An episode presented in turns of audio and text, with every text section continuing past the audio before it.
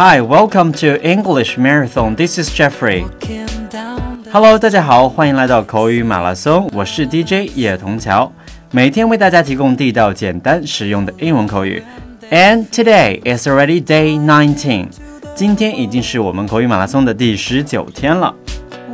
最近很多朋友都跟我说，Jeffrey，你每天都从哪里找到那么多简单又实用的英文口语的素材的呢？我自己为什么就没有总结出来？其实要跟大家分享的是，Jeffrey 每天在找的时候也特别纠结，因为觉得有特别多好的资料想跟大家分享。那今天就和大家分享一下“纠结”这个词好了。All right, let's take a look. What do we have for today? Come on, number one, struggle. struggle, S T R U G G L E, struggle. Number two, on the fence, on the fence, fence, F E N C E, on the fence. Number three, in a dilemma, in a dilemma, dilemma, D I L E M M A, in a dilemma. 接下来我们来看一下每一句都是什么意思呢？Number one, struggle. Struggle 这个词本身就表示是纠结的意思。For example, I can say, I'm struggling with which tie to wear tomorrow. I'm struggling with which tie to wear tomorrow. 我在纠结明天到底要用哪条领带呢？So struggle, remember this word. Struggle 纠结。Number two, on the fence. On the fence. Fence, F-E-N-C-E. This one is quite interesting. Look, here we have fence. Fence 表示的是啊， 这个栅栏、围栏的意思。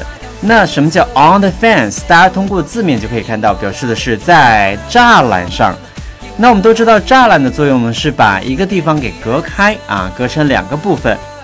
那如果一个人他骑在栅栏上，大家想想，呃，当然不是说很难受。